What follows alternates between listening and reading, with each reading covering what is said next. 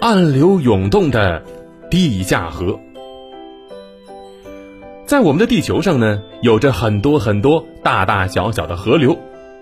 河流为地球提供了丰富的淡水资源，也塑造了富饶的冲积平原，为动植物们提供了栖息地。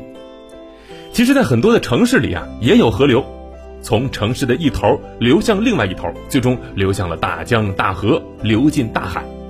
不过呀，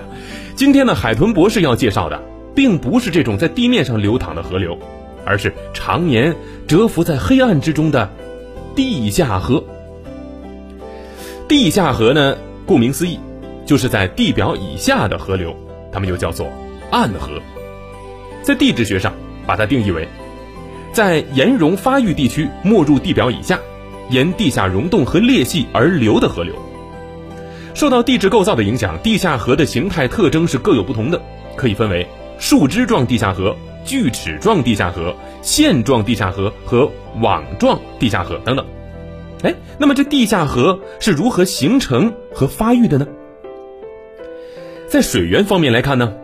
在地表下雨之后，雨水呢会沿着岩层向下渗透至地下，有的时候啊，地表的河流也会流经落水洞而进入到地下河。可以说，这两种方式是地下河水流的主要来源。而在结构方面来看，和我们见到的地表的河流是一样的，地下河也是由主流和支流组合而成的，而且呢，地下河的水文状况也随着地表和洪枯水期的变化而产生变化。地表不仅能够影响到地下河的水文状况，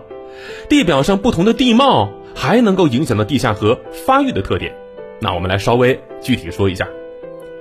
地下河的分布深度一般与所处地的侵蚀基准面相适应，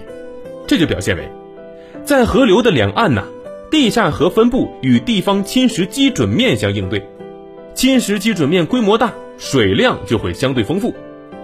而假如有隔水层的阻挡，或者是第四纪地壳上升幅度大于溶蚀深度，那么地下河就会高于当地侵蚀基准面，从而形成一个悬挂式的地下河。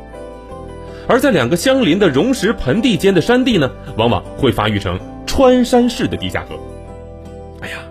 这地下河蕴藏着丰富的地下水资源，可以说给人类带来了很多的好处。在我们国家，最长的地下河是位于新疆的坎儿井。